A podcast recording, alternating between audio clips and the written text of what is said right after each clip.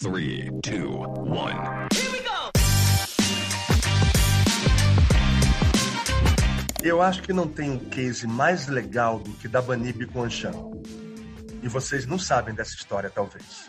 Nós fomos sócios da Anshan em São Paulo em 2010, 2011, mais ou menos. E tinha aqueles cafés da manhã deliciosos, aquele pão de queijo inesquecível, tá? E ali, num dos cafés da manhã, eu esbarrei numa pessoa que olhei pro crachá dela, estava escrito Mário Lafitte, VP Samsung. Seja muito bem-vinda! Seja muito bem-vindo. Eu sou Stefano Venturato. E eu sou a Isabela Câmara. E esse é um case para chamar de seu, o podcast da Anshan Brasil. Começando aqui mais um episódio, hoje a gente tá com um convidado muito especial que a gente já vai contar para vocês. Mas esse episódio, na verdade, ele é todo especial. Ele é o primeiro aí de uma série que o Um Case para Chamar de Seu vai fazer aí com seis finalistas do Anshan Arena. Então, todos os dias até a grande final, que vai acontecer dia 28, né, Esther? Na quinta-feira. 28 de outubro, exatamente de hoje até quinta-feira a gente vai ter episódios novos todos os dias aí no seu agregador favorito. E relembrando, essa aqui é uma série especial, então a partir da próxima semana a gente já volta aí com a programação normal, sempre às terças com o episódio principal e as quintas com episódio bônus. Mas, Esté, o que, que a gente veio fazer aqui hoje? Com quem que a gente vai conversar? É isso aí, Isa. A gente vai bater um papo com um cara que eu pessoalmente admiro muito, de uma empresa que eu sou muito fã e que é um dos finalistas do Anshan Arena. Importante a gente frisar que o formato desse episódio ele é um pouco diferente, ele vai ter só 20 minutinhos, meia hora, né, Isa? Então a gente vai fazer um case para chamar de seu pocket, para que vocês possam conhecer todas as finalistas aí do Anshan Arena de uma maneira um pouco mais aprofundada. E eu já vou convidar os dois personagens do Um Case para chamar de seu hoje,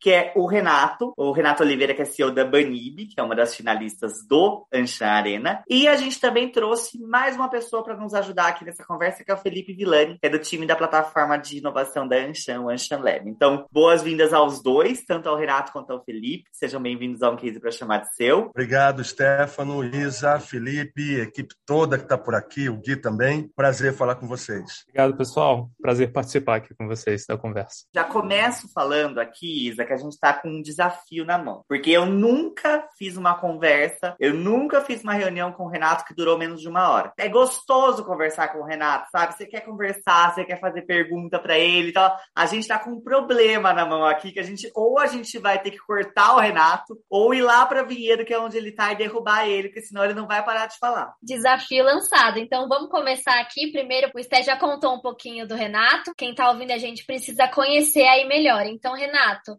já queria começar aqui pedindo para você contar um pouquinho dos seus detalhes tão pequenos, mas nem tão pequenos assim. Contar um pouquinho sobre a Banib também, se você puder fazer esse combinado aí pra gente. Sim, a vantagem é da história do empreendedor é que a história do empreendedor, ela vem junto com a história da empresa. Então você já conta sobre o Renato Exato. e já conta sobre a Banib. Já emenda as duas respostas. Gente, muita mudança na minha vida, muitas das mudanças aconteceram aqui em Vinhedo, onde eu tô hoje. Eu sou carioca, nascido na Baixada Fluminense, lá no Rio de Janeiro e mudei para Vinhedo, eu tinha 14 anos de idade. Vinhedo para mim foi uma cidade que me acolheu muito bem. Eu aprendi muito, eu cresci muito, saindo de um lugar extremamente pobre, um lugar muito perigoso que é a Baixada Fluminense, para uma cidade como Vinhedo. E o estado de São Paulo tem uma pegada mais arrojada de tecnologia e tudo mais. Eu sempre gostei muito. Eu tive meu primeiro computador aos 14 anos, vendendo jornal, trabalhando, carteira assinada, etc, etc. 2009, eu vendi uma empresa de tecnologia em São Paulo, na Avenida Paulista. No melhor momento da empresa, eu falei, não quero, quero trabalhar com fotos, quero trabalhar com imagem, mas eu não quero trabalhar com fotos e imagem comuns. Eu não quero trabalhar com foto de gestante, bebê. Não, eu não quero fazer isso. Eu quero trabalhar com tour virtual. Quero trabalhar com fotos em 360 graus. E o que eu ouvi foi: você é doido, ninguém faz isso. Se não faz, é porque não presta e ninguém quer. Eu falei: eu acho que vocês estão errados. Eu acho que a gente só precisa arrumar uma forma de escalar isso, porque isso é muito caro. Isso eu concordo. A minha sócia, a Luciana, embarcou nessa. Então, há 11 anos atrás, nós criamos uma empresa chamada Stratos 360, onde nós éramos uma produtora de fotos e vídeos em 360 graus para criar os tours virtuais. E aí fizemos nosso primeiro trabalho, foi a cidade de Vinhedo inteira, fizemos a cidade de Campinas, fizemos todas as estações da CPTM em São Paulo, que é a Companhia Paulista de Trens Metropolitanos, fizemos o metrô, Azul, linhas aéreas, Yamaha, BMW, legal. A Stratos 360 estava bombando num momento muito legal. Em 2016, uma imobiliária falou: gostei desse trabalho de vocês aí com tour virtual, eu queria fazer. E falei: quanto é que vocês cobram para fazer 6 mil casas com tour virtual. Minha resposta foi: eu não tenho braço para te atender e você não tem dinheiro para me pagar. A gente chegou no impasse agora. E custaria, ia custar pelo menos uns 2 milhões de reais para ele fazer tudo isso. E a ideia foi: por que, que a gente não cria uma plataforma online que pode atender qualquer mercado, indústria, escola, construção? Vamos focar no nicho? Vamos focar no mercado imobiliário e o de construção? Porque a gente não tem dinheiro para tudo? Então, vamos focar nos dois. Recebemos um aporte da Samsung de 300 mil reais dentro de um programa chamado Programa da Economia Criativa. Começamos a construir a plataforma dia 23 de setembro de 2017. Mudamos o nome de Stratos 360 para Banib. Para quem souber aí, eu tô com uma nota de 100 reais aqui, já mando para quem souber. Quem sabe, quem sabe. Ah, Olha, eu vou, eu vou te falar uma coisa de bastidores, tá? Que a gente tá com um dos nossos produtores aqui, estrela do podcast, que é o Xixa. Ele falou que ele achava que Banib era nome de banco, porque sempre remetia para ele a ser banco. A Banif, é, Banif tinha um banco mesmo. Banif, as pessoas procuravam Banif e o Google, filha da mãe, escrevia: Você quis dizer Banif? não, não era, né?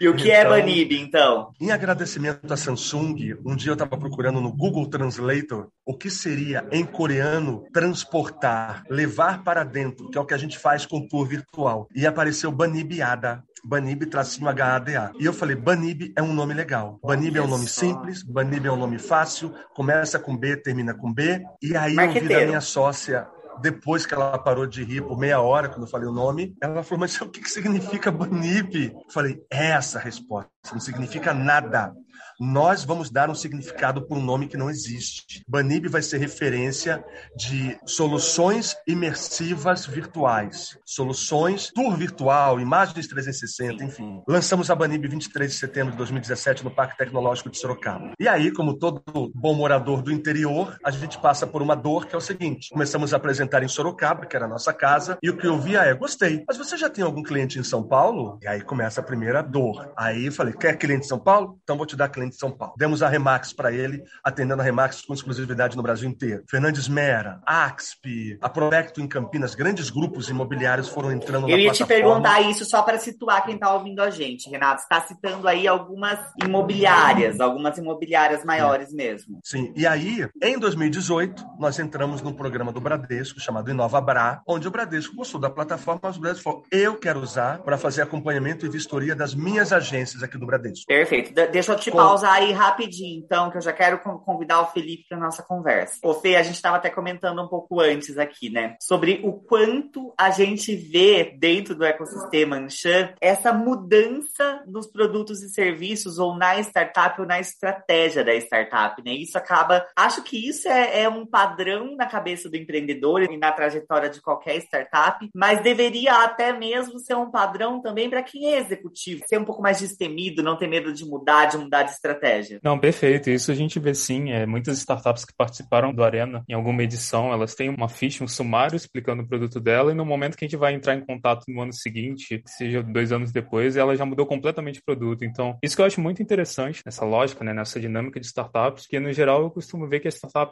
ela tem uma solução, uma tecnologia, mas muitas vezes essa proposta não está presa a um objeto específico, como o Renato adiantou. Ele quer digitalizar, ele quer poder trazer tool, mas você pode usar isso em diversas aplicações. Essas grandes inovações, essas grandes ideias, elas naturalmente estão atreladas a, como que eu posso dizer, uma elasticidade, né? Você vai achar o melhor cenário para encaixar ela, não necessariamente ela está presa a algo específico. Legal. E aí, ó, Renato, eu queria puxar aqui um pouco de contexto aí para quem está ouvindo a gente. Acho que não é segredo para ninguém que a pandemia ela afetou todos os negócios em todos os setores, né, em todos os lugares do Brasil e do mundo. Mas o mercado imobiliário, o mercado de construção foi um dos poucos setores aí que mantiveram o seu aquecimento, né, em 2020. Mas a gente sabe que mesmo eles mantendo ali o mercado aquecido, a tecnologia ela veio para somar e veio para ajudar eles a fazer melhor o que eles já faziam. E eu queria entender como que a a Banib se conecta, né, com esse cenário de necessidade de tecnologia? Como que vocês aproveitaram esse tempo aí para escalar mais a startup, para conseguir apostar ainda mais na solução de vocês? Isa, infelizmente, nós tivemos um crescimento absurdo por conta da pandemia, tá? Infelizmente, porque foi pela pandemia, mas eu acho que as pessoas só estavam esperando algo. A gente às vezes precisa ser provocado e sacudido para colocar projetos em prática, para colocar tecnologia em prática. Todo mundo vai barrigando, todo mundo vai empurrando, todo mundo vai deixando para depois. A pandemia veio para falar: eu preciso me mexer. Agora, como é que eu faço? Como é que eu, corretor, levo o meu cliente para dentro de uma casa onde o cliente não quer abrir a casa, o outro não quer se misturar com ninguém? E como é que eu vendo? Como é que eu trabalho? Eu acho que muitos mercados tecnológicos, muitas startups que estão lanchando, Arena, também passaram por esse momento de uma escala grande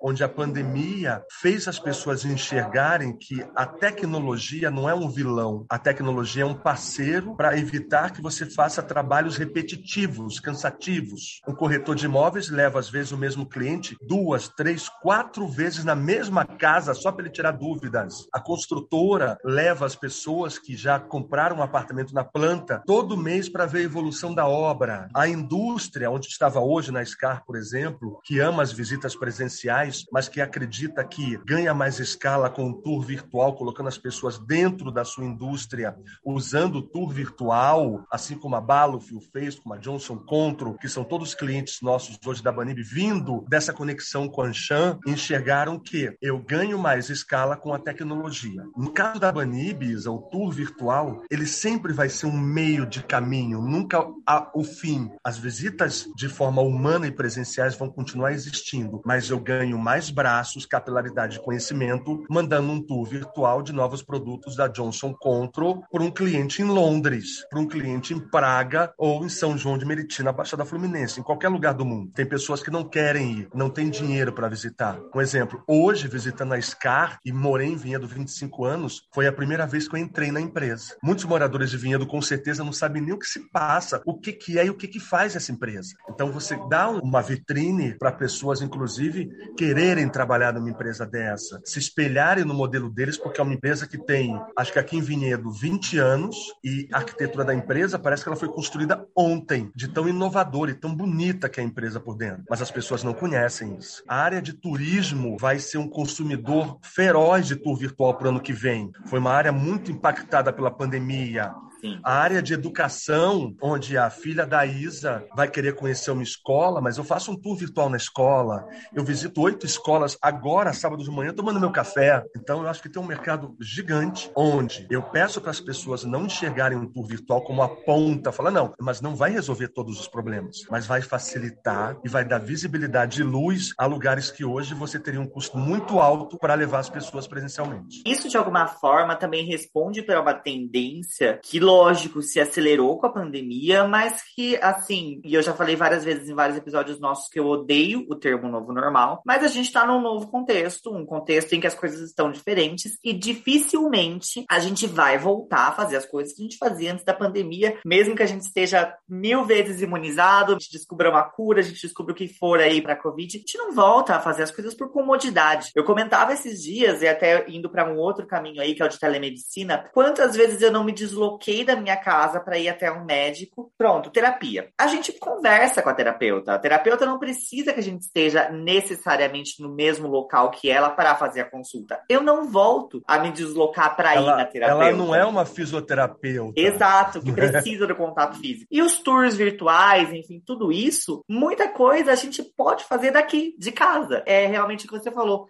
visitar a escola. Tem várias possibilidades aí que você acaba respondendo e que fazem muito sentido que vão seguir, né? Até um olhar para o futuro de consumo mesmo, né? As coisas vão acabar seguindo desse jeito. A telemedicina que você falou, Stefano, é o exemplo disso. Precisou-se de uma pandemia mundial para o governo homologar e aprovar a telemedicina, que era uma coisa notória, gente. Você acabou de falar, eu estou fazendo terapia. Por que, que eu preciso ir? Sabe, tem coisas que dá para se fazer. Então, Sim de novo, o mundo foi sacudido por uma pandemia, onde já eram para ter sido aprovado alguns processos que só foi possível com a pandemia. Então é aquela coisa da síndrome de Gabriela. Eu nasci assim, você sempre assim, vou morrer assim, mas peraí. Aí o mundo é sacudido, aí todo mundo, não, agora isso é bacana. Eu tinha cliente que me ligava em 2020 e falou: Renato, aqui é o Paulo, a gente se conheceu numa feira de imóveis e tal. Não sei se você lembra, foi em 2018. Não, Paulo, eu não lembro de você. A gente falou em 2018, estamos em 2020. Falou, agora agora eu quero fechar com a Banib. Agora eu quero. De novo. Agora eu quero. Aí eu brinco sempre é que a gente deixou de ser um desejo e virou uma necessidade. Perfeito. Seja para o mercado de construção, imobiliária, indústria, escola, turismo. A Banib ela atende a tudo e assim, como startup que somos, nós não temos dinheiro para investir em campanhas de marketing e ter conhecimento de todos os mercados. Isso nos custaria uns 400 mil por mês só de investimento em mídias sociais. Eu ia te perguntar exatamente sobre isso agora, Renato. Porque assim, vejo que ali no começo da história da Banib, até da outra empresa, o crescimento de vocês, vocês vieram de um foco mais em imobiliárias. Em algum momento, vocês passaram a olhar mais para indústrias, enfim, mais para o corporativo. O que, que vocês estão olhando agora? Continuam com esse olhar forte em imobiliárias? Estão com esse olhar mais forte em indústrias? Como que tá andando o RH aí por fora também, de alguma forma? Olha que engraçado. Na verdade, é ao contrário. Nós viemos da indústria como produtora, fazendo trabalhos para as linhas aéreas, fazendo trabalho para a BMW, para a Samsung e tudo mais. E para se tornar uma startup, eles enxergam que você tem que trabalhar com tecnologia, geralmente é um sistema SaaS, que é um sistema de recorrência de pagamento, e você tem que ser uma solução escalável. Então, nós deixamos de ser uma produtora que vinha da indústria para criar integração de novos funcionários. Atendemos uma empresa que é a Braskem, por exemplo. Eles fizeram um tour virtual de áreas de risco, onde o funcionário tinha que fazer um tour virtual primeiro, depois passava por um EAD, e se ele fosse aprovado com o que ele viu no tour virtual, ele estava apto a trabalhar naquela área de risco. A startup Banib começou focando no mercado que tinha uma dor muito grande, que é o mercado imobiliário e de construção, mas aí a pandemia nos trouxe as indústrias de volta. Então hoje nós temos um parceiro muito forte que tem vários pontos pelo Brasil, onde eu posso ter braços espalhados para qualquer indústria que precise queira ter o seu tour virtual. O Renato não precisa ir na indústria. Eu tenho esse parceiro que ganhou uma escala nacional, onde ele pode fazer o tour virtual e entregar pronto um trabalho para uma indústria que queira apresentar novos produtos, queira que funcionários de Belém conheçam a matriz em São Paulo,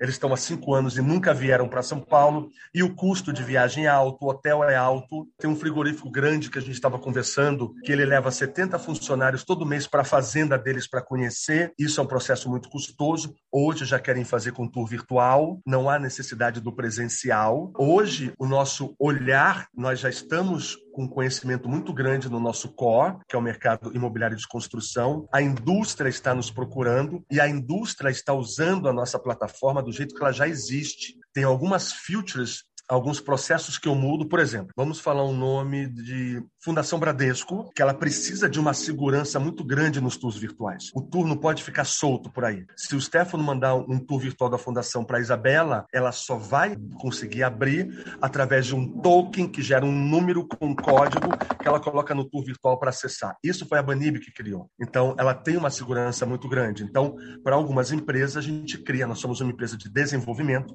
então a gente cria algumas coisas pontuais para aquela empresa. Desenvolvemos e fica exclusivo para ela. Então, a indústria, assim como o turismo, nós estamos olhando com muito carinho, assim como o multiverso, que vai nos levar pelo menos uns 5 milhões nos próximos dois anos para criar tudo isso, mas é eu poder comprar um sofá dentro de um imóvel com tour virtual da Tokstok, da Etna, da qualquer lugar e receber na minha casa. Mas eu fiz a compra pelo tour virtual. Eu faço propagandas no tour virtual. Eu compro uma torneira da Tramontina. Eu compro um cestinho de lixo de tal empresa. Mas eu comprei no virtual e eu recebo no real. É isso que a gente está de olho para o futuro, Stefano. A gente está investindo em multiverso. Facebook já colocou 50 milhões para começar a brincadeira.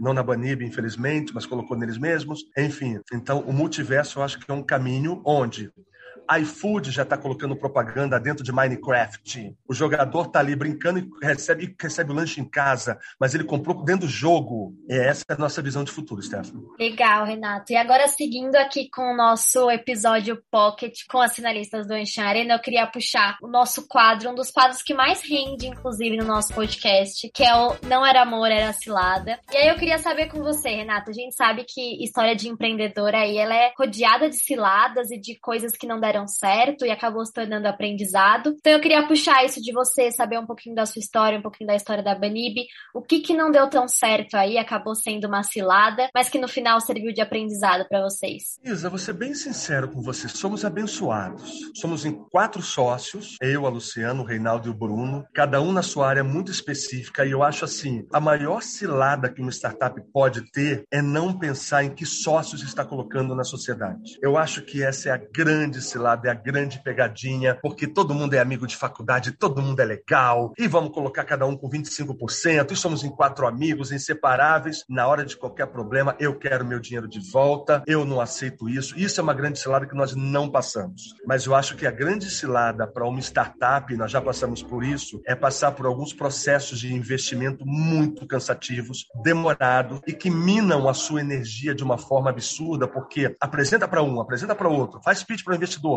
faz pitch para outro, vai para São Paulo, vai não sei aonde, sobe lá, 50 pau de estacionamento. Isso é cansativo e assim, eu aconselho a qualquer startup a primeiro tirar dinheiro do seu bolso, mostrar que você acredita na ideia para depois ir atrás de investidor. E a Banib sempre fez isso. Mas o que startup passa muito são pseudo-investidores que querem levar 30% da sua empresa sem entregar absolutamente nada, influencers do seu mercado e querem levar 20% só para divulgar o seu nome.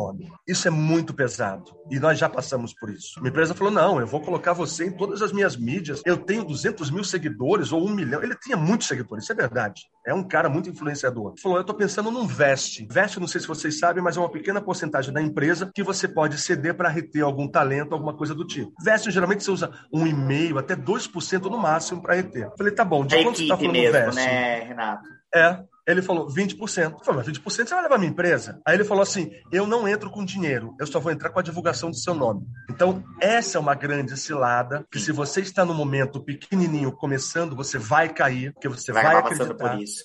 E aí você entregou sua empresa para uma pessoa que você mal conhece. Então, não ser uma pessoa muito nova. Geralmente, o pessoal de startup tem 20 e poucos anos, 23 anos, acabou de visitar o Vale do Silício, está todo empolgado. Eu tô Eu maluco 50 querendo empreender. eu tenho quase 50 anos. Eu vim de chão de fábrica, eu vim de produção, eu vim de uma família humilde, eu vim de um pai muito presente, que hoje é o homem da minha vida, que me ensinou tudo. Ele não dava muito abraço, muito blá blá blá, vamos conversar, não. Mas era de casa, trabalho, trabalho, casa, nunca faltou comida e sempre pagou o colégio particular para os três filhos. O objetivo dele era uma boa educação. Eu tive uma, uma boa educação. Então, a minha base não é a base da malandragem, eu vou levar tantos por cento disso, não. E a gente sente o cheiro disso pela idade. A gente consegue captar isso. A grande cilada é você cair e acreditar que a pessoa está colocando 100 mil reais por 10% da sua empresa. Esses 10 mil vão te fazer muita falta lá na frente, os 10%. Quando você tiver um aporte de 5 milhões e ele falar, eu não quero diluir meus 10%.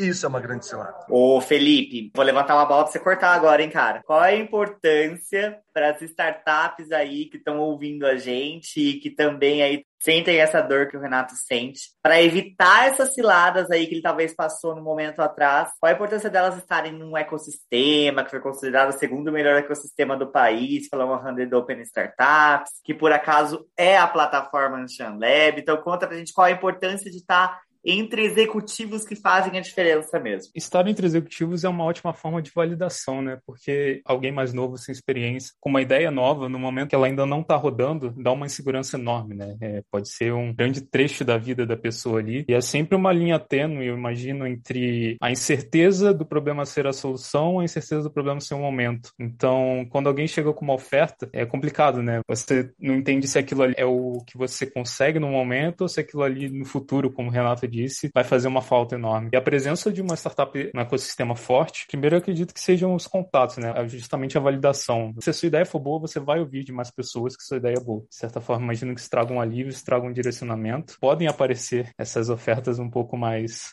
suspeitas, como o Renato disse, mas você também aumenta a sua chance de aparecer ofertas verdadeiras, né? ofertas de valor. Eu acredito que isso faça um grande diferencial, essa visibilidade, esse contato, faça um grande diferencial na hora da startup decidir o caminho que ela quer tomar, né? decidir as opções, ela botar na mesa as opções que ela tem e o que de fato gera valor e o que de fato não é uma oferta muito interessante. Legal. E aí, Renato, puxando um pouquinho aqui sua visão de veterano de Anshan Arena, qual é a importância tanto para a Banib quanto para as outras startups? O Fê falou um pouquinho da visão dele de estar no meio dos executivos, as vantagens, né? E eu queria que você comentasse um pouquinho também, com propriedade de causa, que você comentasse um pouquinho sobre isso também. Eu acho que não tem um case mais legal do que da Banib com Anshan. E vocês não sabem dessa história, talvez. Nós fomos sócios da Anshan em São Paulo em 2010, 2011, mais ou menos. E tinha aqueles cafés da manhã deliciosos, aquele pão de queijo inesquecível, tá? E ali, num dos cafés da manhã, eu esbarrei numa pessoa que olhei para o crachá dela, estava escrito Mário Lafitte, VP Samsung. Legal.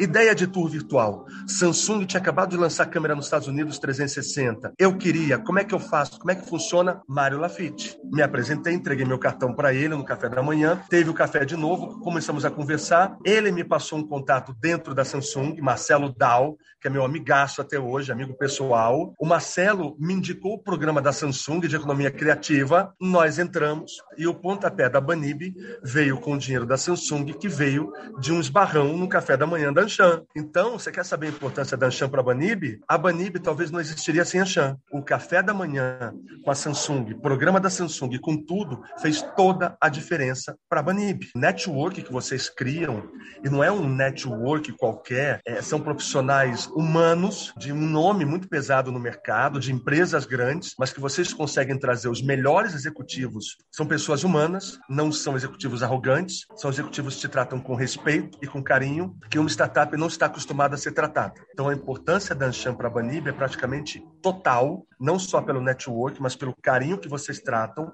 E uma empresa de 100 anos olhando para a inovação, você não encontra todo dia por aí. O trabalho que vocês estão fazendo é excepcional.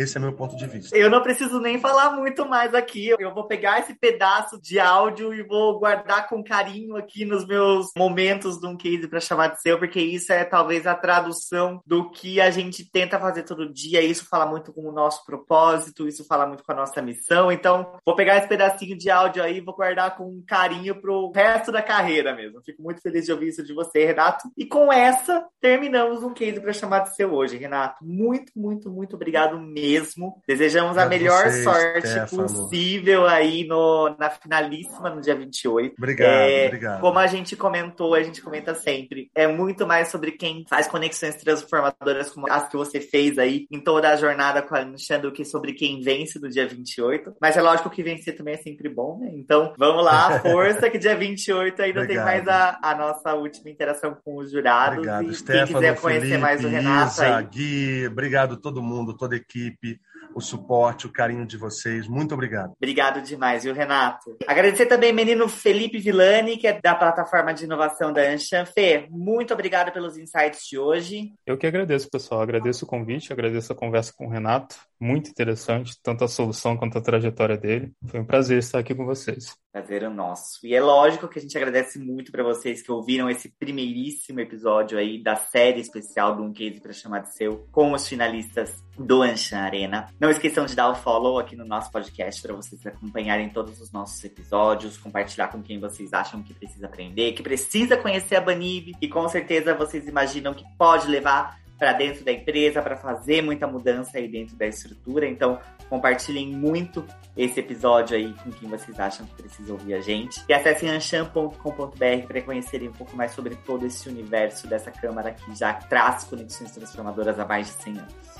É isso. E lá no nosso site também você consegue se tornar uma associada da Anshan e quem sabe ter aí a mesma sorte que o Renato contou, de esbarrar com a pessoa certa ali no café da manhã. Ou quem sabe agora, né, depois da pandemia, numa live, a gente já tá no mundo digital também, então é uma oportunidade aí para você se tornar uma associada da Anshan. E eu também queria convidar você para seguir a gente nas redes sociais, é só você buscar por Anshan Brasil em todas elas. A gente tá no Facebook, no Twitter, no LinkedIn e no Instagram. E vocês também que nos escutaram até aqui, a gente quer saber sua opinião. Mande sua sugestão, seu comentário ou até sua reclamação para podcast.chambrasil.com.br.